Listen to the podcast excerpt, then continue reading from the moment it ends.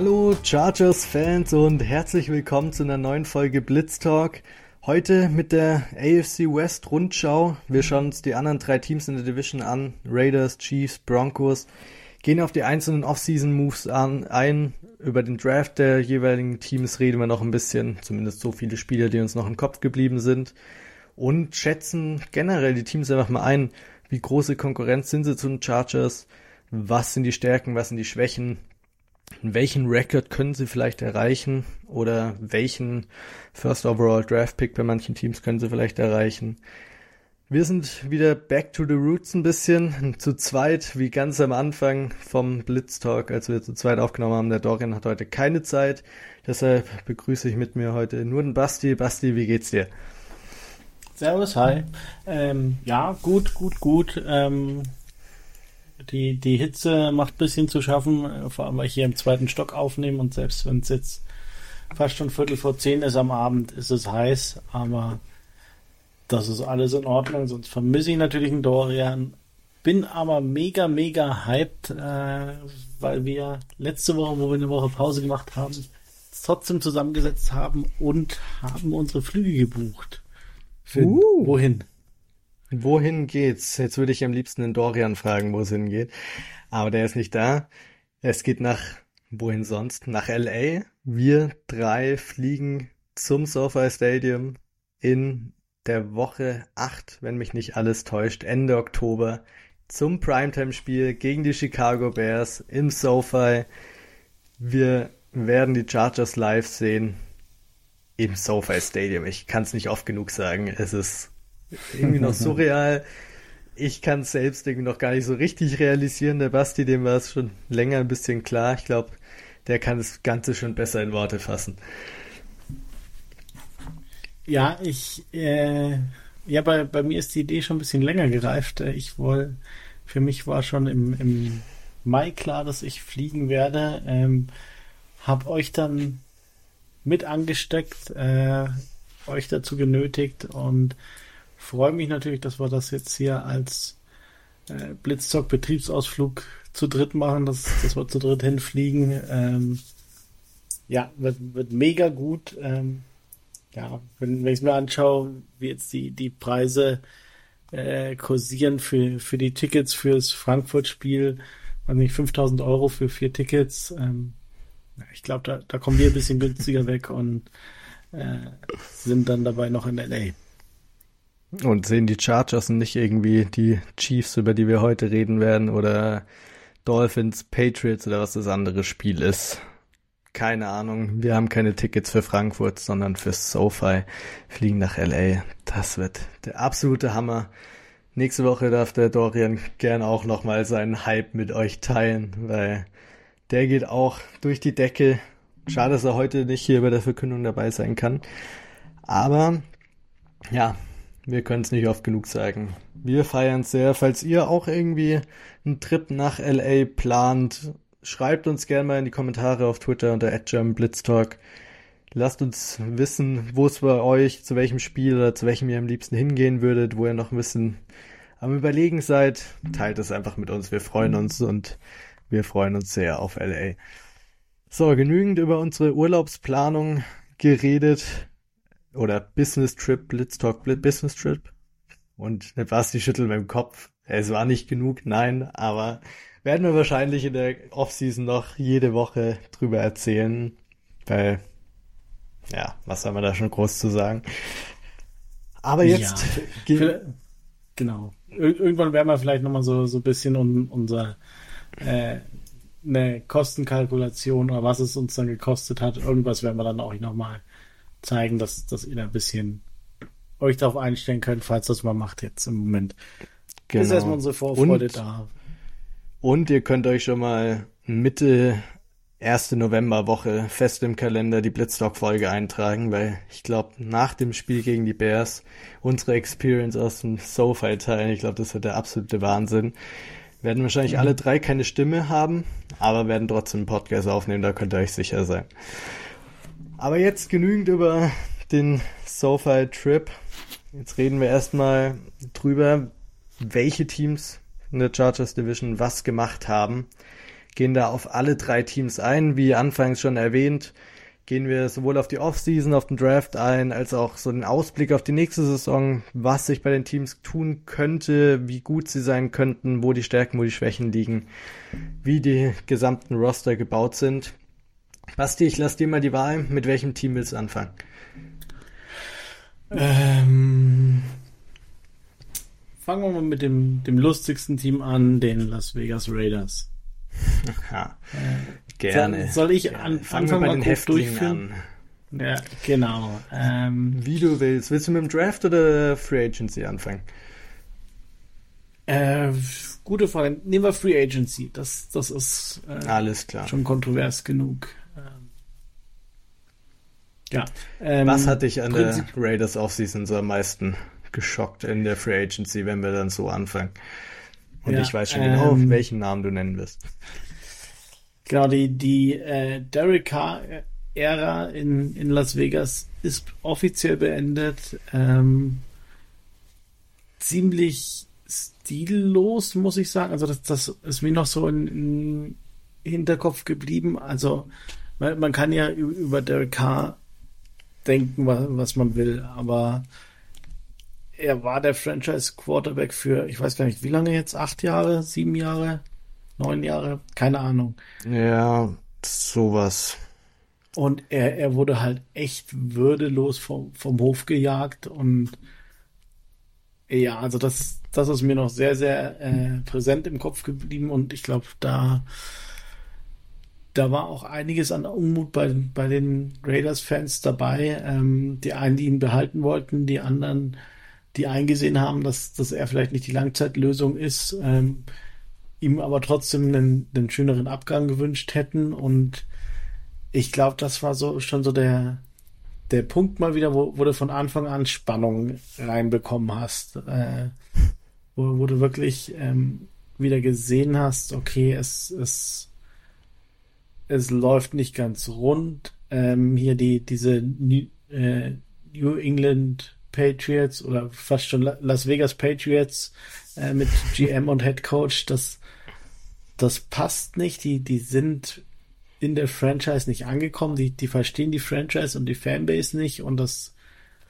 das knistert und dann, ja, dann, dann stehst du da mit, mit einem Devonta Adams, mit vielen Puzzleteilen, die, die für Win Now sind, ähm, wo, wo du wirklich sagst, naja, vielleicht willst du wirklich mal all in gehen und, und richtig einen rausknallen.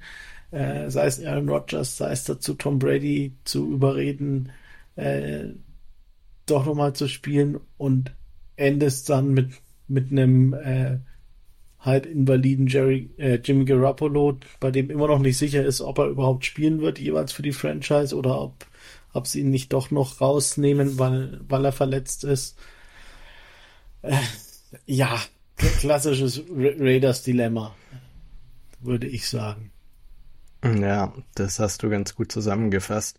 Gerade jetzt auch rückblickend betrachtet, ich meine, wir haben es letztes Jahr schon so ein bisschen kritisiert, aber dieser Devontae Adams Move, es macht einfach, es hat damals schon keinen so richtigen Sinn gemacht, weil du mit so einem Move all in gehst, sonst machst du das nicht. Du wolltest Derek Carr mit Devontae Adams vereinen. Es war aber von vornherein klar, dass das Team nicht gut genug ist, um irgendwie um den Super Bowl mitzuspielen. Und jetzt stehst du halt so da, hast Derek Carr unschön weggestoßen, hast jetzt seinen besten Freund als Receiver da, der immer noch einer der besten Receiver der NFL ist, auch dementsprechend bezahlt wird und stehst irgendwo im Nirgendwo, weil mit Jimmy Garoppolo wirst du nicht um die Playoffs spielen voraussichtlich, wenn nicht irgendwas ganz krasses passiert. Und ja, ich weiß, klingt ein bisschen kontrovers, weil Jimmy Garoppolo schon mehrmals im AFC Championship und auch äh, NFC Championship, sorry, und im Super Bowl gespielt hat, aber das lag nicht an ihm und ich glaube, das wissen auch die mhm. meisten Football-Fans. Und das Raiders-Team ist deutlich zu schlecht, um da mitzuhalten.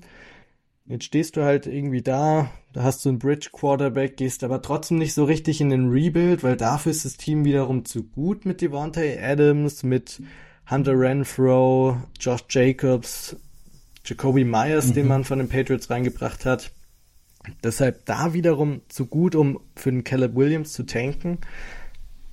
Und ich weiß nicht, ja. in welche Richtung die Raiders sich bewegen wollen, was genau der langfristige Plan ist und wie lang das Coaching-Staff auch dort noch vorhanden sein wird, bis es dann abgelöst wird, weil super erfolgreich war die Zeit bisher ja. nicht. Ja, und Josh Jacobs ist ja auch so ein, so ein Spieler, der, bei dem es ja auch heftig Unruhe gibt. Der, der wurde gefranchise-tagged. Ähm, ja, einer der, der wenig guten Mike Mayock und, und John Gruden Picks, wobei für First Round immer noch zu, zu hoch, aber letztes Jahr in der Top Running Back Conversation zumindest. Sicherlich einer der Top 5 Running Backs in der Liga. Ich denke, so, so fair muss man sein. Ähm, ja. Und da hat man es wieder nicht geschafft, ihn langfristig zu binden. Einerseits sagst du, ja, klar, kein, keine großen Verträge für Running Backs. Aber es bringt dann auch Unruhe rein. Und das, das bringt Unzufriedenheit rein. Äh, das hat Josh Jacobs gesagt. Er, er ähm, ich bin mir nicht sicher, ob er zum Training Camp erscheinen wird, wenn er keinen langfristigen Vertrag, Vertrag bekommt. Und auch da, ja, es ist einfach so, so viel Unruhe drin. Ähm, dazu, ja, McDaniels, der, der Head Coach, wie du schon sagst, wenn, wenn jetzt wieder irgendwie eine, eine unzufriedene oder ja, un, unschöne Saison mit, weiß nicht, fünf, sechs Siegen kommt, dann kann ich mir schwer vorstellen, dass, dass sie sagen, sie machen weiter so mit, mit diesem Head Coach und, und diesem General Manager. Von daher ist, sind, sind die beiden schon auf dem Hot Seat. Und wenn du auf dem Hot Seat bist, dann, dann kannst du halt auch keinen, keinen radikalen Umbruch einleiten. Und deswegen ist es gerade so mhm. wirklich, ja, weder Fisch noch Fleisch und dann an sich, ja, es ist dann die, die typische Raiders-Kurze. Ja, absolut. Es ist, nicht, also für Chargers-Fans ist es schön anzuschauen, aber als Raiders-Fan kann ich mir vorstellen, dass es nicht die schönsten Zeiten gerade sind, weil auch einfach so viel widersprüchliche Entscheidungen in der Front Office gemacht werden. Noch ein anderer Move zum Beispiel von letztem Jahr hat man für Rock Sin getradet von Coles, hat dafür Yannick mhm. Ngakwe abgegeben, weil man, und da ist jetzt so ein bisschen so ein Ripple-Effekt, weil man eben Chandler Jones reingebracht hat, der nicht super viel Leistung gebracht hat und schon ziemlich alt ist, dessen Replacement jetzt dieses Jahr im Draft gedraftet hat. Dazu kommen wir gleich noch. Und Rock Sin lässt man jetzt aber gehen, obwohl er nicht mal so eine schlechte Saison gespielt hat und der Number One Corner war. Und da schreibt er nur einen 4 Millionen Vertrag in Baltimore und dafür seien die Raiders aber von den Colts, Brandon Faison, ein Spieler, den wir Chargers-Fans noch ganz gut kennen, für 3,25 Millionen pro Jahr, Zweijahresvertrag. Irgendwie, da ist einfach so viel wilde Aktionen dabei. Ich glaube, das Coaching-Staff weiß nicht genau, was es will. Die Front Office weiß nicht genau. Das Ownership ist auch nicht das allerbeste. Da ist viel hin und her. Man findet sich nicht richtig. Und ich wäre nicht überrascht, wenn das Coaching-Staff demnächst schon wieder ein anderes ist und man wieder einen kompletten Umbruch sowohl in der Offense als auch in der Defense wagen muss. Weil Josh McDaniels, wenn man sich an diese Saison zurückerinnert, war Mitte Oktober oder so auch schon auf dem Hot Seat. Hat sich dann wieder ein bisschen gefangen. Aber da gab es auch schon viele Leute, die ähnlich wie bei Nathaniel Hackett bei den Broncos viel über Josh McDaniels geschimpft haben und auch schon seinen Job hinterfragt haben. Basti, was ja. denkst du zu dem Ganzen?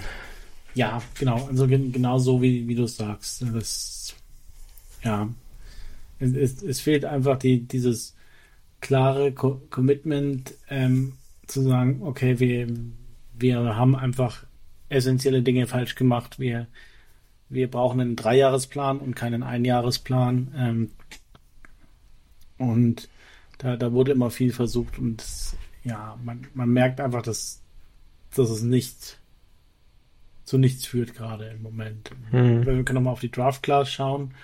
Ähm, an sich mit Tyree Wilson einen, einen super Edge Defender bekommen äh, im, am siebten Pick. Ähm, der hätte auch schon früher gehen können hatte aber, glaube ich, eine Fußverletzung und, und wurde deswegen so wieder so ein bisschen nach hinten ähm, geschoben, hat auch so ein klein bisschen Bastpotenzial. Jetzt wenn er ist schon sehr, sehr gut. Ich sehe da schon großes Bastpotenzial, aber ich war auch nicht der größte Tyree Wilson-Fan, um ja. ehrlich zu sein. Ja, also ich fand ihn schon ziemlich gut. Äh, dazu mit Michael Mayer einen, einen ziemlich kompletten äh, Tight End gedraftet. Ähm, auf der anderen Seite aber ähm, Darren Waller abgegeben. Und sonst war die Draft Class, finde ich, kurz, nicht Darren so Waller abgegeben für den hundertsten Pick, mit dem man dann Trey Tucker, den Wide Receiver von Cincinnati, ja. gedraftet hat, der bei uns in den Blitztalk Mock Drafts immer in der siebten Runde zum Chargers gegangen ist.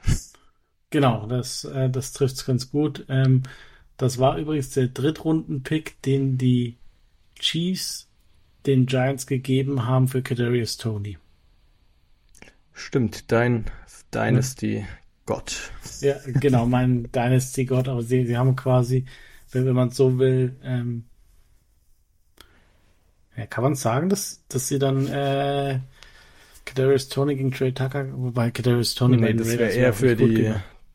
Nee, eher aus Giants Sicht kann man wenn dann sagen, ja. Kadarius Tony ja. für Darren Waller. Aber ja, ja. naja, ähm, genau. Wie, wie auch immer. Ähm, ja, ich, ich fand die, die Draft-Strategie auch relativ komisch. Sie, sie haben so viele Löcher am Roster und sind aber so oft nach oben getradet und haben Trade-Kapital abgegeben. Ähm, wo ich sage, wenn mein Roster so schlecht ist, dann, dann will ich möglichst viele Rookies haben äh, und möglichst viele Chancen zu haben, dass, dass da irgendjemand da trifft. Ganz kurz einhaken. Da kann man sich aber auch so aus der Philosophie her ein bisschen drüber streiten. Ich kann es auch nachvollziehen, wenn man dann sagt, wenn man nicht so ein gutes Team hat, ich will sichere Spieler haben, an die ich garantiert glaube. Michael Mayer zum Beispiel, da ist das Passpotenzial ja. nicht so hoch und dann gehst du lieber mit solchen Spielern und dafür zwei, drei wenigern, als dass du, und sie haben ja meist nur Day-Free Picks bei den Trade-Ups abgegeben, also war jetzt ja, nicht das sie, Wildeste. Bei, gut, Michael Mayer würde ich da jetzt mal ausklammern, das, das war sicherlich nicht, nicht doof, aber ich glaube, sonst haben sie mehr oder weniger bei, bei jedem Trade oder bei, bei jedem Pick äh, hochgetradet und das war, ja, das kannst du ein, zwei Mal machen, mhm. aber es, es war schon sehr, sehr viel. Ja, naja, absolut. Ähm, schwierig. Ja. Sticht dir noch ein Name aus der Draft Class raus? Ich hätte vielleicht noch Aiden O'Connell, den Quarterback von Purdue, zu bieten, weil der eventuell vielleicht eine größere Rolle spielt in dem Jahr, mhm. als man denken könnte, wenn mit Jimmy G sein Medical, diese ganze Geschichte haben wir ja schon mal drüber geredet, nicht sich ganz ausgeht und er vielleicht doch nicht der Quarterback der Raiders dieses Jahr sein wird, könnte ein Fourth-Round-Pick eine größere Rolle spielen. Sonst, weiß nicht, Byron Young von Alabama war der schlechtere Byron Young in der Draft Class, meiner Meinung nach. Mhm. Da gab es den von Tennessee, der war deutlich besser. Hätte ich jetzt nicht mehr viele Namen was mich gewundert hat, weil ich den Draft, zumindest die ersten zwei Tage, jeweils mit meinem Kumpel angeschaut hat, der Raiders-Fan ist, ähm, dass die Raiders erst in Runde 4 einen Cornerback gedraftet haben. Das ist so ziemlich der größte Weak Spot auf dem ganzen Roster.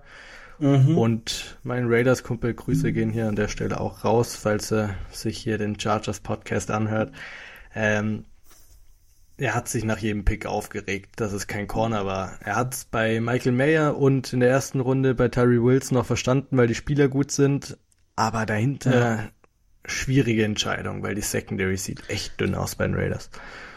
Ja, in, ähnlich geht, gehen, mir, gehen bei mir die Gedanken Richtung O-Line. Auch da ähm, haben mhm. sie gar nichts gemacht in der Draft Class. Die, die O-Line ist immer noch nicht gut äh, aus abseits von, von Colton Miller, ähm, ist, ist bisschen Durchschnitt und dann auch viel Unterdurchschnittliches dabei. Ja. Ja, ich, ich finde es schwierig. Ich finde es wirklich schwierig. Also gerade so ein Trey Tucker, muss ich sagen, verstehe ich nicht. Da hättest du in der Runde 3 dir lieber noch Tiefe auf, auf andere Positionen holen können, mhm. wo, wo du es wirklich mehr gebraucht hast. Ja, stimme ich dir voll zu. Da, also die ersten drei Picks kann man noch nachvollziehen. Und dann hinter, ja, wird's vielleicht ein bisschen fraglich, obwohl ich auch schon Pick Nummer drei, Byron Young, interessant finde, um es mal so stehen zu lassen. Aber jetzt mal wieder weg von der Draft Class, ein bisschen mehr hin nochmal zum Raiders gesamten Team. Ich meine, wir haben so ein paar Lücken, O-Line, Cornerback schon angesprochen. Aber wo siehst du denn vielleicht die größte Stärke erstmal der Raiders und danach die größte Schwäche? Die groß, größte Stärke ist ganz klar der, der Wide Receiver Room ähm, oder allgemein die, die, die Offense, die, äh, die Playmaker in der Offense und dann Wide Receiver Room mit Devonta Adams, der, der wirklich einer der, der besten in der Liga ist. Ähm, und dann Jacoby Myers als Wide Receiver 2, das, das ist schon stark. Ähm, jetzt fällt mir, wie, wie heißt der kleine Hunter Renfro? Hunter Renfro, genau, auch, auch wenn dann jetzt überhaupt nicht eingesetzt letztes Jahr, ähm, hatte immer noch das Potenzial, da, da wirklich ähm, derjenige zu sein, der von Myers und Adams profitiert und da auch noch eine richtige Waffe sein kann dazu, wenn, wenn Josh Jacobs motiviert ist und sie vielleicht einen langfristigen Vertrag hinbekommen, ähm, ist die Offense mit ihren Playmakern schon gut und, und sehr gut. Das wird genau wieder ge gestoppt durch die, die relativ schwache O-Line. Ähm, wirkliche Schwachstelle sehe ich aber vor allem in, in der Defense ähm, und da Interior Defensive Line und Cornerback ähm, ist schon echt kein, kein NFL-Mittelmaß, sondern deutlich schlechter. Mm, Linebacker sieht auch nicht so schön aus. Divine Diablo, ja. vielleicht noch ein Name, der einem vertraut ist. Dahinter sagen mir auch die wenigsten was. Ja, in der Defense muss man sie andererseits dafür herausheben, dass der Edge Room richtig, richtig gut aussieht. Mit Max Crosby, Chandler Jones ja. und Tyree Wilson. Das könnte schon einer der besten Edge Rooms der ganzen NFL sein. Andererseits ja. ist halt eben in der Defense sonst nicht viel aufzufinden. Und wenn du kein Superhero QB hast, wie es zum Beispiel die Chiefs haben, über die wir gleich noch reden, dann brauchst du eine bessere Defense, weil du wirst mit Jimmy Garoppolo wenig Spiele haben, in denen du über 30 Punkte scoren wirst. Das ja. würde ich mich selbst mit diesem Receiving und Running Back Room ziemlich sicher festlegen, dass sie maximal drei Spiele über 30 Punkte scoren dieses Jahr. Und dann brauchst du halt eine Defense, die da mithalten kann und das gegnerische Team in Schacht halten kann. Und das sehe ich halt nicht. Mit Max Crosby ja. hast du einen Game Wrecker, der dir das ein oder andere Spiel mal mit ein, zwei Forced Fumbles gewinnen kann oder so. Aber der Rest der Defense, die Secondary ist wirklich schwach. Auch Safety mit Marcus Epps und Trevor Merrick ist noch vielleicht durchschnittlich. Auch mhm. nicht mehr, nicht weniger. Die Cornerbacks, es ist sehr traurig. Es ist, abgesehen von Nate Hobbs, nichts da, was irgendwie solide aussieht. Interior D-Line hast du ja auch schon angesprochen. Die ganze Defense ist eine einzige Baustelle und mit Jimmy G als Quarterback weiß ich halt nicht, wo du damit hinkommen willst, was dein Ziel für die Saison ist. Ja. Ja, ja. nee, stimme ich dir vollkommen zu. Aber ich glaube, Ziel für die Saison ist schon eine ganze, ganz interessante Frage. Ähm, ja, wo würdest du denn die Raiders sehen? So von maximale Win Total bis minimales. Also, ich glaube, dass, dass der Floor schon irgendwo relativ niedrig ist, dass da ganz viel ganz schief laufen kann äh, mit dem Head Coach, mit schlechter Stimmung, mit den, den wichtigen Themen, die, die sie nicht adressiert haben ähm, ja, wie du es gerade gesagt hast, für, für mich, ja, wahrscheinlich der, der heterogensten Kader der, der Liga mit, mit so absoluten äh, Top-Spielern auf ihrer Position wie Max Crosby und Devonta Adams und dann halt nichts, was das komplementiert. Und also ich würde mal sagen, der Floor sind drei Siege. Mhm.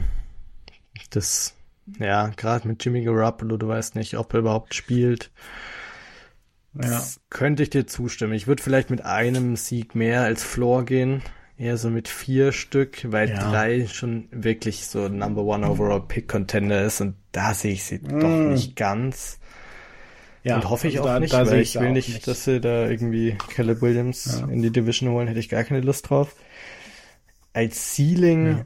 würde ich sagen, wenn alles rund läuft, neun Siege. Wenn wirklich alles ja. harmoniert, Jimmy G bleibt die ganze Season fit, Devontae Adams spielt wie Devontae Adams spielt, die Defense hat ihre Big Plays durch ihre D-Line, komme ich so auf neun Siege und das ist wirklich so das absolute Maximum, würde ich sagen. Ja, ja, nee, da, da bin ich auch. Wenn, wenn wir wirklich sagen, du, du kommst dann in den, in den Quick Game rein, wo, wo du die, die drei Wide Receiver fütterst, äh, das, das kann Jimmy G, ja, das, das macht er dir, das, das bringt er dir, ähm, und wenn, wenn die Defense einen, einen Schritt nach vorne macht, äh, glaube ich auch, dass das neun Siege und, und vielleicht so, so ein Best Case in, in die Playoffs reingerutsche, der, das absolute Best Case Szenario sind. Mm. Also Playoffs, da, da müsste schon sehr viel Fantasie richtig dazu. laufen. Und, und vor allem bei, bei ganz vielen anderen AFC-Teams ja. müsste da ganz viel schlecht laufen. Ähm, ich habe jetzt den, den Schedule nicht komplett im Kopf, aber sie werden auch gegen die komplette AFC East spielen und deswegen ähm, sie haben Wird einen schweren Schedule. Wird hart. Ähm, ja. Neun ja. Siege würden mich extrem wundern. Mich auch. Aber naja, dann gehen wir mal über zum nächsten Team. Da bin ich auch schon ganz gespannt, was deine Meinung ist, nämlich bei den Denver Broncos.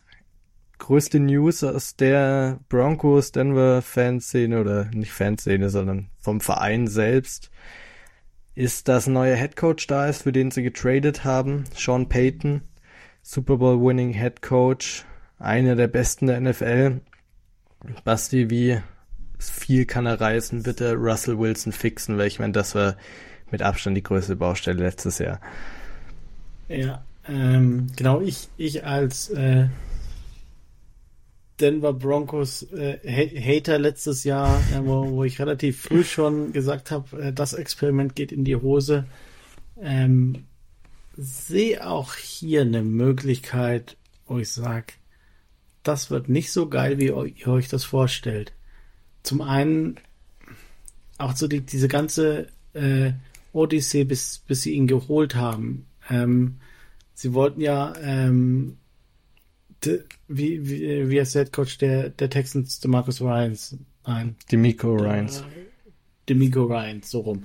Ähm, den wollten sie ja haben. Dann, dann haben sie noch mit, ich meine, einen anderen Kandidat hatten sie noch gehabt und irgendwie mit hatten Frank dann, Reich haben sie geredet gehabt, unter anderem ja, auch. Also, es, es war auf jeden Fall nie so, dass die Broncos von Anfang an gesagt haben, wir wollen Sean Payton und Sean Payton nicht von Anfang an gesagt hat, äh, wir wollen, äh, ich will zu, zu den Denver Broncos. Und das war gerade so dann in dem Moment, als es rauskam, hat es dann irgendwie mehr so nach Zweck eher ausgesehen. Also Sean Payton wo wollte dann irgendwann doch irgendwo anfangen, war ihm dann auch egal wo und ähm, weiß nicht, die, die Broncos haben mit neuem Ownership auch gesagt, naja, die, die komplett billige Lösung äh, wollen wir auch nicht gehen. Wir müssen jetzt irgendwas machen, auch um Russell Wilson hinzubekommen. Und das war dann irgendwie, hat sich ein bisschen gezwungen angefühlt, ohne dass alle so richtig hyped waren. Mhm. Ähm, ja. ja, und ich weiß nicht, wie, wie hast du so erlebt? Ja, ähnlich wie du, finde ich auch. Aber was man auf jeden Fall festhalten muss, ist egal, wie man jetzt dieses ganze Ding um Sean Payton sieht, im Vergleich zu Nathaniel Hackett ist er ein Mörder-Upgrade. Es, ist wahrscheinlich der Absolut. größte Head Coach Upgrade in der ganzen NFL die Offseason gewesen, weil Hackett, Mhm. der hatte keinen Plan, was er macht und Sean Payton, der weiß, was er machen wird, der wird einen Plan haben.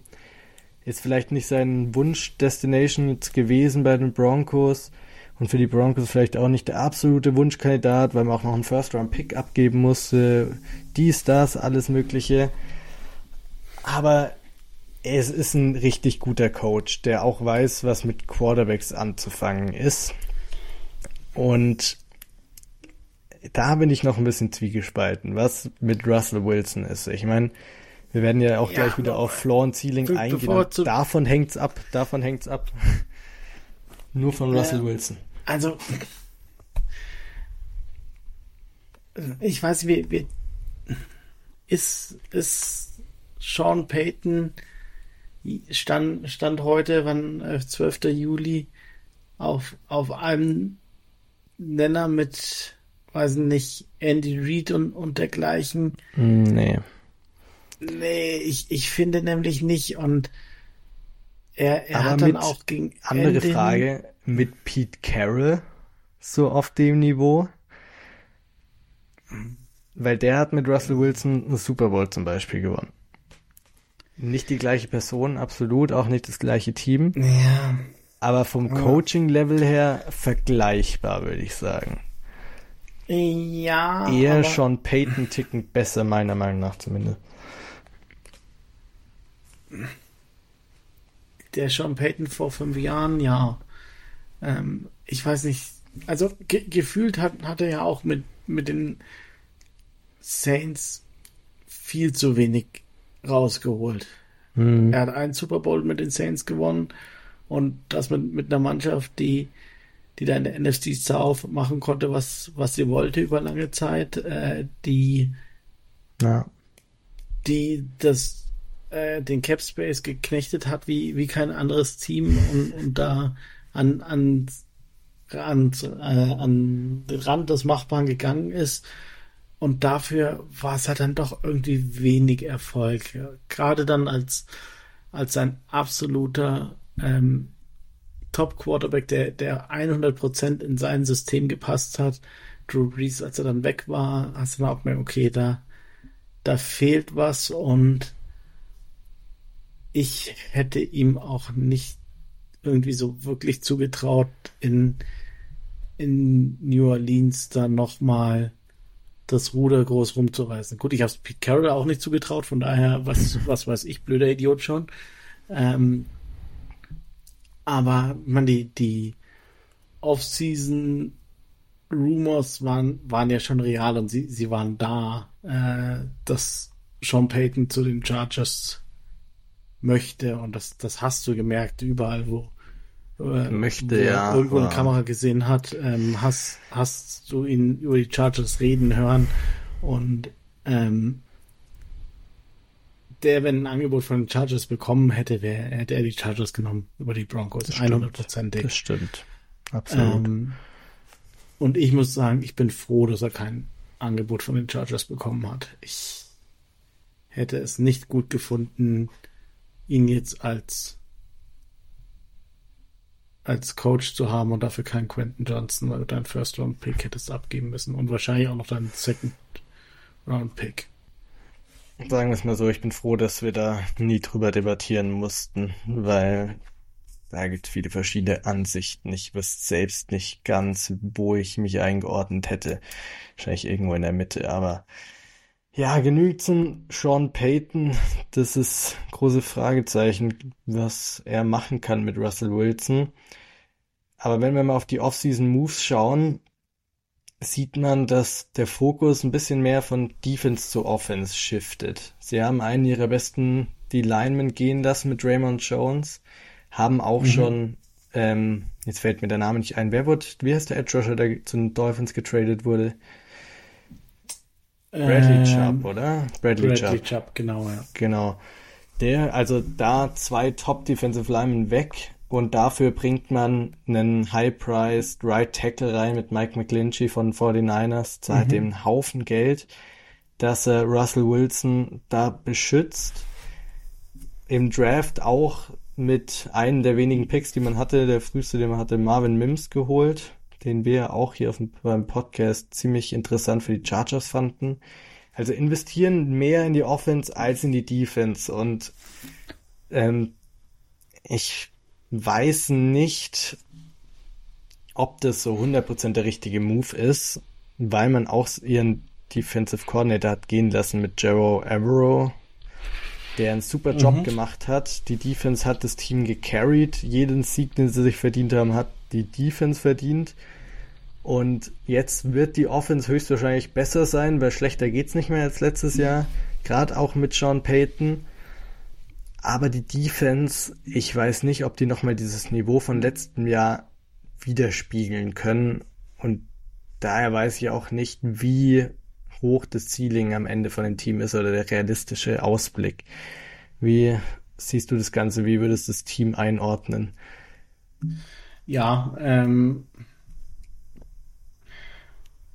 ich, ich sehe es ähnlich wie du. Ich, ich glaube, ihre große Stärke war, war die Defense und ich kann mir nicht vorstellen, dass Vance Joseph, der, der neue äh, Defensive Coordinator, daran anknüpfen kann. Der, der war vor, mhm. vor drei oder vier Jahren war der noch der, der ein Head Coach, ne? Ja, ja, ja, genau. Auch ein verrückter also Move. Das ist wie auch, wenn die Chargers Anthony ja. Lynn als Offensive Coordinator zurückholen würden. Ja, also das, das echt, äh, echt abgedreht, äh, dass, dass er das macht. Ähm, ja, ich, ich finde es schwierig. Ähm, ja, und, und wie du sagst, es, es wird auf dem Bounceback hier von, von Russell Wilson gebaut und dass, dass der Hype da ist äh, und dass ein Sean Payton immer noch ein, ein Super Bowl Head Coach ist. Ähm, wie gesagt, ich, ich habe da meine Zweifel. Ähm, ja, bin, bin sehr gespannt. Ähm, Mike McGlinchey wollte ich auch nochmal drauf eingehen. Also irgendwie habe ich den, den Tackle-Markt dieses Jahr nicht so ganz verstanden. McGlinchey war wahrscheinlich einer der, der Top 2, Top 3 Offensive Tackle, gerade Right Tackle, die, die auf dem Markt waren. Aber er hat ja schon echt mächtig abgesahnt. Ähm, mhm. Ich weiß nicht, hast du die Zahlen im Kopf? Nee, ich habe die ähm, Zahlen hab parat. Ähm, er hat fünf Jahre 87,5 Millionen bekommen, also 17,5 Millionen pro Jahr. Mit 50 Millionen ja. garantiert. Also, ich meine, das, das darf jetzt selber, jeder selber entscheiden, ob Mike McGlinchey 10 Millionen pro Jahr mehr wert ist als Trey Pipkins. Ähm, Nee, ist er nicht. So viel kann ja, man sagen. Er ist ein, er ist ein nochmal deutlich besserer Right Tackle, das ist auch klar, aber. Er hat einen höheren Floor. Er hat einen er deutlich hat einen höheren, höheren Floor. Floor. Da, da gehe ich mit. Und er, aber zehn, zehneinhalb Millionen, die kannst du auch, was kannst du damit leisten? Da kannst du dir einen Top-Slot-Receiver zum Beispiel leisten oder noch einen, ja richtig guten Guard, also wirklich einen richtig, richtig guten Guard, ja. kriegst du für 10 Millionen pro Jahr auch noch.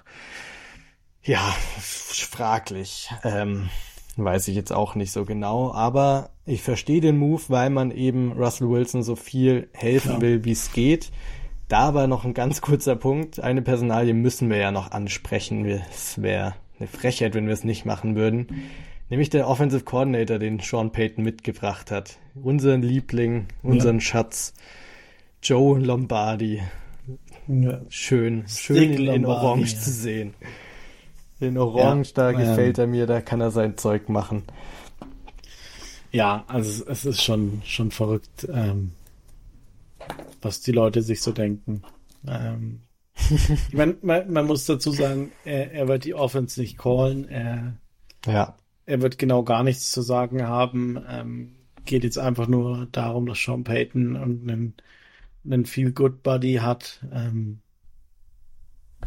ja, ich. Ich hätte trotzdem keinen Bock als Fan sein Gesicht jedes Mal da in seinem Booth nee. zu sehen, wie er komplett emotionslos da sitzt und ihm alles egal ja. ist. Nee, das Problem haben jetzt andere. Aber was interessant sein wird, ist, bringt Sean Payton seine eigene Offense mit oder wird es eben der Fall sein, dass mhm. wieder Russell Wilson sich ein bisschen durchsetzt? Ist ja ein sehr charaktereigener, hat einen sehr eigenen Charakter. Ob mhm. der dann darauf besteht, dass seine Offense gecallt wird mit langen Moonballs, die er da so gern wirft, ein bisschen Movement aus der Pocket raus, oder ob es eben die Sean Payton Offense wird, die er mit Drew Brees, ein Quarterback zumindest von ähnlicher Größe wie Russell Wilson gespielt hat, mit vielen Checkdowns, ja. was aber eigentlich gar nicht das Spiel von Russell Wilson ist. Also wer passt sich ja. da letztendlich an? Ist es Wilson oder ist es Sean Payton? Beide ein großes Ego, die Leute.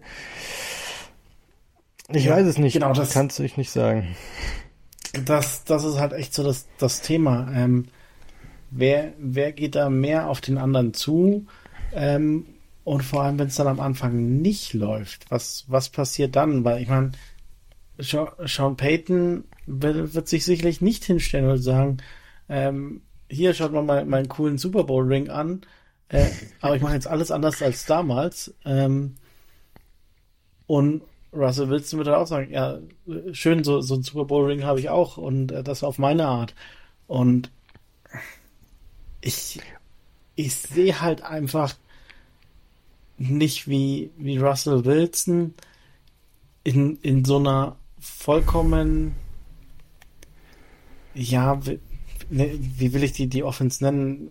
Auf, auf Rhythmus basierend, fast schon mm. emotionslos, äh, me mechanischen, ähm, ja, nee, mechanischen Offense äh, einfach funktioniert und, und die Klappe hält, ohne, ohne hier mal mit, mit seinen vollkommen abstrusen Allüren äh, vollkommen abzugehen. Und ich sehe einfach auch nicht, wie, wie Sean Payton äh, sein, sein Skript fest im mhm. Kopf hat und sagt, komm, das werfe ich jetzt über den Haufen und ich lasse Russ einfach mal äh, Russ sein und äh, let, let Russ cook äh, und, und schau mal einfach mal, was passiert. Da wird schon was Gutes bei rauskommen. Ich sehe halt beides nicht und das, das ist nee. sicherlich die große Frage, wie, wie das passieren oder wie, wie das äh, zusammenpassen kann dann. Das stimmt, absolut. Und das Ding ist auch, das Coaching, nicht das Coaching selbst, sondern die Front Office, das Ownership ist in einer ziemlich miesen Situation, falls es nicht klappt. Es mhm. ist alles drauf ausgelegt, es muss jetzt klappen, dann sieht's gut aus. Wenn nicht, was machst du dann? Du hast kein Out beim Russell Wilson Contract. Du kannst da nicht raus, ohne Millionen an Dead Cap zu haben, mhm. was dein Team in Grund und Boden richtet. Andererseits kannst du Sean Payton nicht feuern, weil du gerade einen First-Round-Pick dafür getradet hast. Deshalb ist mhm. er auch mindestens zwei, wahrscheinlich eher drei Jahre an den Club gebunden. Ja. ja, was, was machst du dann? Wem gibst du am Ende dann die Schuld? Ja, du kannst vielleicht einen Offensive Coordinator feuern, aber das macht am Ende jetzt auch nicht den größten Unterschied. Mhm. Deshalb, das ist eine sehr interessante ja. Situation, wenn es dann letztendlich nicht klappt. Wenn es klappt, ist alles schön. Jeder freut sich in Broncos Country, aber ja, was ist, wenn der Ride halt nicht so nice ist? So wie letztes Jahr. Kann schon nach ja. hinten losgehen. So was jetzt. Es ist halt. Na, aber okay, also, sag noch zu kurz und Frage, dann, dann, ja, dann gehen wir kurz. auf den Record ein. Äh, ja, ähm, ich kann mir nicht vorstellen, dass Russell Wilson falls es nicht laufen sollte, dass Russell Wilson Sean Payton überleben wird. Oder länger da bleiben wird als Sean Payton. Wenn, nee. wenn das diese Saison wieder nichts wird, dann, dann werden sie Russell Wilson cutten und, und werden den Dead Cap schlucken und äh, werden da in den vollen Rebuild gehen. Äh, und den, den wird Sean Payton dann noch leiten. dann. Aber den macht Sean Payton auch nicht mit. Den macht er auch nicht mit. Der ist gerade retired bei den Saints, weil er keinen Bock auf so ein Rebuild hat, weil sie jetzt endlich diese Kreditkarte, die sie jedes Mal ausgelastet haben, irgendwann mal abbezahlt werden musste. Und dann hat er gesagt, er retired. Der hat auch keinen Bock jetzt auf ein Rebuild mit den Broncos. Ja, aber er, er hat auch keinen Bock drauf, äh, nach zwei Saisons äh, in, in Denver wieder zu gehen und alle sagen, haha, schau mal, der, der hat's ja wirklich nicht mehr drauf gehabt. Ja, aber was hält ihn davon ab? Nicht vergessen, die, Head Coaches und, und Spieler und jeder, der NFL zu tun hat, ist, ist ein Narzisst und ist vollkommen von sich selbst überzeugt. Und er, er, er wird sagen, ähm, ich muss der Welt jetzt nochmal beweisen, dass es an Russell lag und nicht an mir. Ja, schwierig. Hoffen wir mal, dass wir das zu sehen bekommen, was dann die Entscheidungen sind. Wäre schön für uns als Chargers-Fans, ja. dass wir da diesen Rebuild und dieses Chaos im Broncos Country miterleben. Jetzt aber zum Floor und Ceiling. Wo siehst du das maximale Outcome bei den Broncos und wo das minimale? Ähm, Gerade zum Vergleich zu den Raiders sehe ich den Floor schon deutlich höher, wahrscheinlich irgendwie so bei, bei fünf Siegen, hätte ich jetzt gesagt. Ich habe gerade bei deutlich höher was deutlich höheres erwartet als fünf Siege. Ne, es sind zwei mehr. Fast also ja, stimmt, du hattest drei, ich hatte vier. Ja, ja. ja. Ähm, Ceiling sehe ich gar nicht so viel höher. Also, wie gesagt, die, die Defense wird für mich schlechter, die Offense. Ich, ich bei den Hype einfach nicht und ich, ich gehe auch mit dem äh, Ceiling von neun Siegen wie bei den Raiders. Uh, interessant. Da bin ich ganz anders. Ähm, also beim Floor stimme ich dir relativ zu. Ich gehe mit einem Sieg höher weil, soweit ich mich erinnere, hatten sie letztes Jahr fünf Siege und ich kann mir nicht vorstellen, dass es genauso schlecht ist wie letztes Jahr, deshalb gehe ich mit einem Sieg mehr. Und letztes Jahr war schon so das Floor für das Team. Und mit, bei Ceiling gehe ich tatsächlich mit elf oder zwölf, da bin ich gerade noch ein bisschen am Schwanken. Ich gehe mal mit zwölf Siege. Ich gehe mit elf Siegen, aber das ist so der Fall, wenn alles klickt, wenn, ich meine, Sean Payton hat schon gezeigt, dass er richtig, richtig viele Siege einsammeln kann. Russell Wilson hat es schon gezeigt. Das Team drumrum ist nicht gerade schlecht. Wenn alles klickt und so läuft, wie sich die Broncos-Fans das erträumen, könnte ich mir vorstellen, dass es elf Siege geht und man dann als Number 5 oder 6 Seed in die Playoffs reingeht. Und da auch vielleicht ein bisschen, ein bisschen rumwirbelt und vielleicht einen Playoff-Sieg holt. Aber dafür müsste vieles, vieles richtig gehen. Realistische Outcomes sehe ich so bei acht oder neun Siegen. Ja, also ich meine, klar, irgendwie äh, Seeding sind immer 17 Siege, ähm, gerade im Moment. Ähm, ja, vielleicht war, war mein, mein Ceiling für den absoluten Best-Case-Fall bis bisschen zu niedrig. Ähm, es geht halt bei mir auch um die Wahrscheinlichkeit, wie, wie sehr die, dieser Best-Case-Fall eintreten wird. Und ich, ich glaube es bei den Broncos einfach nicht. Ich glaube es einfach nicht. Deswegen ja, ja, hoffentlich hast du da mehr recht, dass es nicht so hoch wird. Aber wie gesagt, ich glaube auch nicht, dass es die elf Siege werden, sondern eher so um die acht, neun Siege rum sich drehen mhm. wird. Aber es, ich würde es nicht ausschließen, dass die Broncos nächstes Jahr elf Siege gewinnen. Das könnte ich mir schon vorstellen. Es ist ein gutes Team, ein guter Coach. Da kann viel gehen. Aber ja, jetzt kommen wir zu dem Team, über das man reden muss, weil sie in unserer Division sind, aber eigentlich kein Mensch Bock hat drüber zu reden, weil die einfach so unsympathisch gut sind. Ja, es geht um die Kansas City Chiefs, Super Bowl Champion, werden auch wieder diese Saison als klarer Favorit in die AFC West reingehen und wahrscheinlich auch als klarer Favorit in der ganzen NFL in die Saison starten. Viel im Coaching-Staff hat sich nicht verändert. Eric Bieniemy ist jetzt weg. Wer ist der neue Offensive Coordinator, Basti? Matt Nagy. Matt Nagy. Der Bears Head Coach, ja. ehemaliger, ehemaliger Und Chiefs Offensive Coordinator. Ist ein genau, Downgrade, der... aber am Ende called Andy Reid die Plays. Deshalb macht das nichts aus. Deshalb müssen wir da auch nicht ja. so viel drauf eingehen. In Free Agency hat sich schon ein bisschen was getan. Man hat Orlando Brown ersetzt durch Donovan Smith, also Left Tackle für Left Tackle, hat gleichzeitig aber auch noch einen richtig, richtig teuren Right Tackle sich geholt, nämlich Jawan Taylor von den Jacksonville Jaguars für 20 Millionen pro Jahr. Absurde mhm. Also hat die O-Line nochmal verstärkt, obwohl man einen seiner besten O-Liner sogar hat ziehen lassen. Und auf Wide Receiver. Ist, ist sie, was? Ist sie stärker geworden? Sie ist stärker geworden. Du hast jetzt ja. einen Jawan Taylor, äh, da wo du davor mhm. Andrew Wiley hattest oder sowas. Das ist schon ein krasser Unterschied.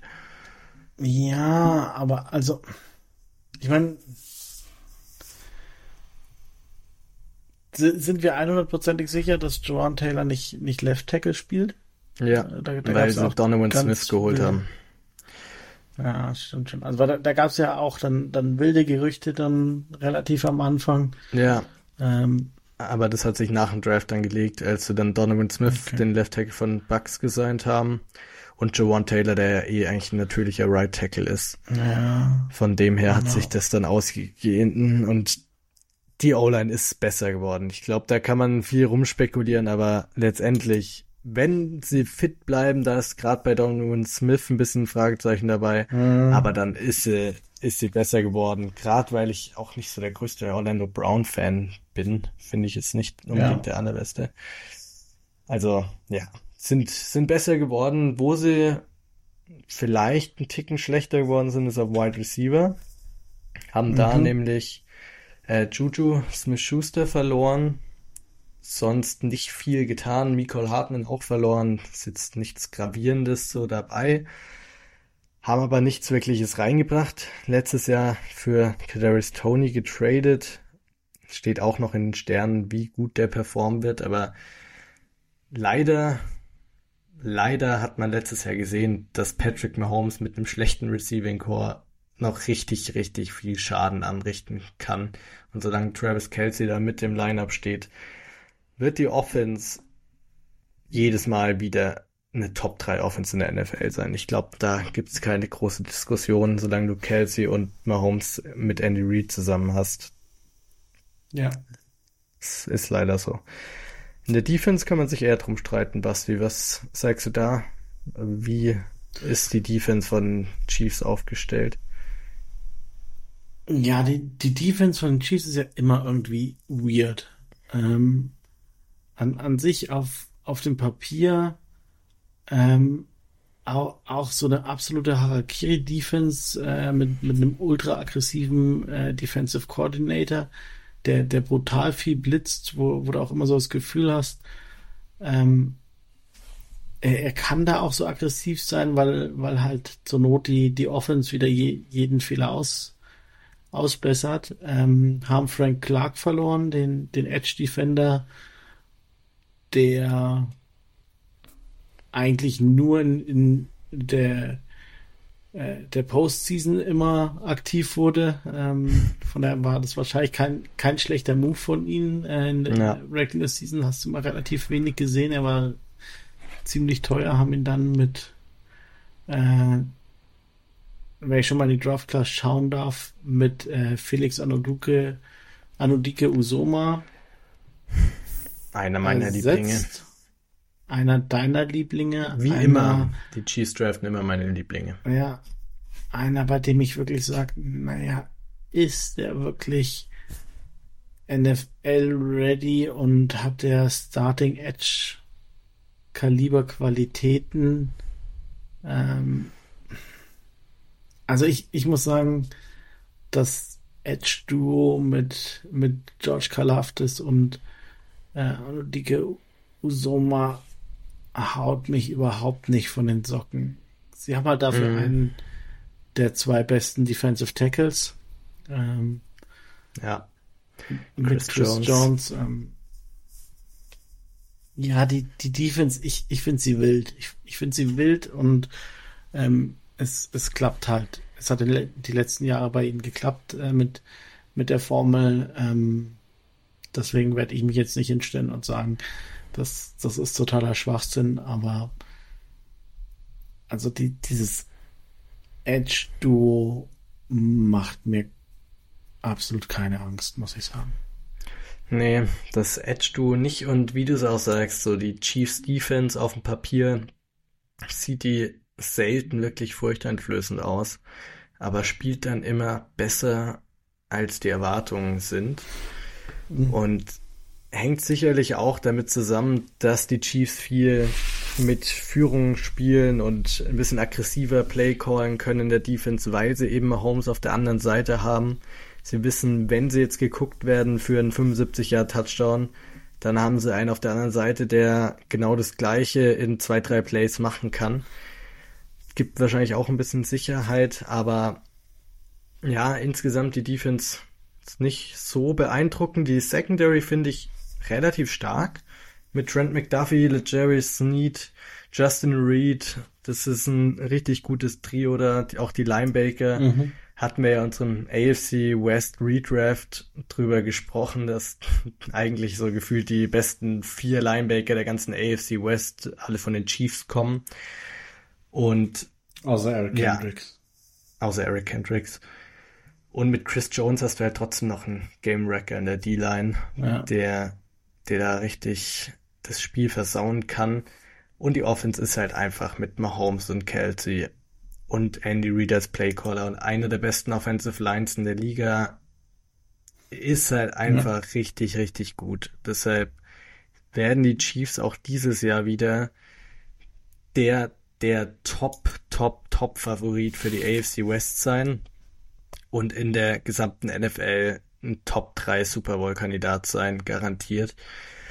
Und es tut auch echt immer weh, dass die Chargers mit Mahomes in der Division sind, weil, um mhm. ganz ehrlich zu sein, ich sehe nicht unbedingt einen Weg, bei dem die Chargers mehr Spiele gewinnen als die Chiefs in diesem Jahr. Also in der Regular Season. Ich kann mir gut vorstellen, dass man ein Spiel gegen die Chiefs im direkten Vergleich gewinnt, aber das Team ist einfach so gut, dieses Coaching-Staff ist so stabil mit Mahomes als Quarterback hast du den besten Spieler der ganzen NFL. Das tut mir immer schwer, tut mir total leid zu sagen, aber ich sehe keinen Weg an den Chiefs vorbei, auch wieder in diesem Jahr nicht. Geht's dir da anders oder bist du da vielleicht ein bisschen optimistischer? Ähm, nee, ich, ich, ähm, ich bin die, diesmal da, da bewusst äh, defensiver in dieser Offseason und wie, wie du schon sagst, äh, Andy Reid, äh, Patrick Mahomes und diese O-Line, ähm, da, da ist einfach strukturell und schematisch zu, zu viel gutes Zeug da, auch dann die individuelle Klasse von Patrick Mahomes. Ähm, ist einfach zu gut, dass, dass du gesagt äh, die, die gewinnen jedes, jedes Shootout und wie gesagt, der Defensive Coordinator äh, Steve Spagnolo, der, wenn, wenn ein Stop macht oder einen Turnover holt, dann, hm. dann verlierst du es gegen die Chiefs. Ähm, ja. du, du brauchst wirklich ein Perfect Game und die Chiefs brauchen ein schlechtes äh, Spiel, das und du musst du ganz wichtig, gewinnst. du musst als letzter den Ball haben. Du musst ja. als letzter den genau. Ball haben, dass du den Game-Winning Drive machst und nicht mal Holmes noch eine Chance kriegst. Genau, und das, ja, es ist einfach schwer. Ähm, ich sehe es schon auch so wie, wie du, dass, dass du sagst, selbst ähm, wenn man jetzt sagt, Kadarius Tony ist der Wide Receiver One in, bei den Chiefs, was echt bei allen anderen ähm, Mannschaften irgendwie ja schon schon wo die Alarmglocken losgehen sollten, ist das bei den Chiefs halt einfach vollkommen in Ordnung, dass du sagst, Kadarius Tony, Sky Moore und äh, Waldes Gandling sind meine drei Starting Wide Receiver und äh, mein 34-jähriger äh, Tight End, da, damit ja, spiele ich alles in Grund und Boden und das, mhm. das ist die absolute Perversion der, der Chiefs und deswegen ähm, kann man sie einfach nicht leiden. Und deswegen, ähm, ja, ist es so wie, wie vor ein paar Jahren mit Bill Belichick. Äh, ich, ich werde nicht gegen die Patriots, äh, bis, bis ich gesehen habe, dass sie verlieren. So, ja. so geht's mir hier mit, mit Mahomes und den Chiefs und ja. Was ist denn der Floor und Ceiling für die Chiefs? Also Flor, wenn, wenn jetzt mal wirklich äh, Verletzungen aus dem Spiel lässt und sagst, naja, vielleicht äh, ist, ist dieses mit Nagy Thema eine, eine größere ähm, Distraction als, als mal ausging. Weil er, er war ja auch schon Offensive Coordinator bei den Chiefs und er, er war Wurde derjenige. dann Head Coach deswegen, weil er so gut performt hat mit Ja. der Offense. Genau, er, er war derjenige, der, der ähm, Patrick Mahomes äh, am Tag vorm Personal Visit schon die, die Plays durchgegeben Mhm. hat, weil er unbedingt wollte, dass, dass er zu den Chiefs kommt. Ähm, von daher kann ich mir nicht vorstellen, dass, dass da ein großer Diss-Sync ist. Ähm, wenn, man, was, was muss passieren, damit diese Offense nicht gut ist? Ähm, ja, Travis. Kelsey müsste auf einmal, ja, genau, ich, ich sage Ver Verletzungen jetzt nicht, nicht Verletzungen ausgeschlossen. Es gibt eigentlich keinen Weg, dass die Offense nicht mindestens Top 7 in der NFL ist. Ja, genau. Und, und Travis Kelsey müsste einen Riesenschritt zurück machen. Ähm, es müsste auf einmal auf wundersame Weise äh, Riesenalterserscheinungen bekommen haben, die diese Off-Season, was ich einfach nicht glaube. Und deswegen Mhm. ist die Offense gut. Und selbst wenn, wenn dann in der Defense gar nichts klappt und sie, sie hatten immer mal wieder Durchhänger letzt, die letzten Jahre, äh, wo sie einfach dann insgesamt auch nicht gut gespielt haben, ist absolutes Floor für mich zwölf Siege. Genau das gleiche Alles hätte ich drunter. auch gesagt. Ja, all- alles drunter ist schon echt unwahrscheinlich. Ja, selbst in dieser AFC, selbst mit diesem Schedule, ich habe mir jetzt nicht vor Mhm. Augen, aber gegen die Bills spielen sie, gegen die Bengals werden sie spielen, gegen die Chargers zweimal, trotzdem zwölf Siege ist das Minimum bei den Chiefs. Ich meine, seit Mahomes da ist, waren sie jedes Mal im Championship-Game. Was soll man da jetzt Mhm. groß sagen, dass sie nur zehn Siege holen oder so? Nein, das wird nicht passieren. Mhm. Wenn du den Number One Seed willst, wenn du die Division gewinnen willst als Chargers, musst du zwölf, wahrscheinlich eher 13 Siege, ge- Sp Spiele gewinnen und führt wahrscheinlich auch kein Weg dran vorbei, dass du die Chiefs zweimal schlägst auf dem Weg dahin. Ja, also ein, einmal musst du unbedingt, wahrscheinlich musst du zweimal, ja. Ja. Was ist das Ceiling für die Chiefs? 16 oder 17? Ja, 16. Sieb- 16. 17 würde ich schon. Es Das hätte ich jetzt auch gesagt. Ja, ähm, 16 ist das Ceiling, 15 oder 14 sind wahrscheinlicher Ja. in, in einer wirklich brutalen AFC. Ja. Ja. Wenn ich drauf wetten müsste, wie viele Siege sie wirklich holen, würde ich, glaube ich, mit 13 gehen, weil es wirklich viele harte Spiele sind. Aber Ja, 16 Siege sind nicht ausgeschlossen. Wenn es läuft, dann läuft's bei den Chiefs. Und 12 ist wirklich so dieses Minimum. Die werden es nicht mehr als fünf Spiele verlieren. Das, also, wie gesagt, Verletzungen ausgeschlossen. Wenn Mahomes irgendwas passiert, dann kann es natürlich, sieht es ganz anders aus, wenn dann Jet Henney oder wer auch immer auf dem Platz steht. Aber ja, ich glaube, damit ist auch schon so grob klar, wie wir die AFC West sehen. Chiefs, Chargers werden sich battlen. Chiefs Blaine Gabbard ist übrigens der, der Blaine Gabbard. Quarterback. Ja, Der gewinnt wahrscheinlich auch noch mit Andy Reid ein paar Spiele.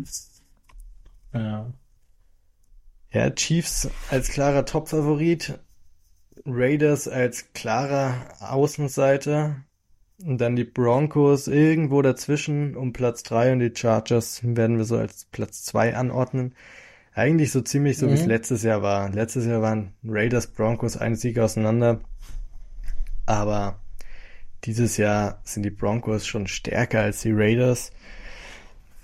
Aber wir sehen jetzt beide Teams da unten nicht unbedingt attackieren. Wenn dann eher noch die Broncos, wenn da alles Ja. top läuft. Aber es wird wahrscheinlich wieder mal wie 2018 auch auf ein Battle zwischen Chargers und Chiefs hinauslaufen, wer sich da die Division krallt, wer den Wildcard-Spot übernimmt und dann muss man sehen, wie es weitergeht, aber ja, so ist die Division in etwa im Überblick. Basti, ich weiß nicht, hast du noch was hinzuzufügen zu dem ganzen Thema? Nee, nee, außer dass ich die Chiefs nicht leiden kann. Ich kann die Offseason nicht leiden. Ich kann es nicht leiden, über alle anderen zu sprechen. Ich will endlich wieder Football. Ähm, auch wenn das bedeuten würde, dass der Sommer vorbei wäre. Aber ich will, dass endlich Week 8 ist und ich im SoFi Stadium äh, oh, ja. die Chargers anschauen kann. das wäre jetzt schön. Das wäre sehr, sehr schön. Aber bis dahin haben wir ja noch ein bisschen Offseason zu überbrücken. Werden die nächsten Wochen natürlich euch noch regelmäßig Content liefern. Wenn ihr noch irgendwelche Ideen für Folgen habt, was ihr noch gern hören wollt, dann schreibt uns eine direkte Nachricht auf Twitter oder auf Instagram unter Germany German Blitz Talk, sorry. Ähm, gebt uns da eure Ideen, Anstöße, gebt uns gerne auch Feedback, was euch in der Offseason gut gefallen hat, was ihr vielleicht nochmal in die Richtung ein bisschen hören wollt, über was wir mehr reden sollen.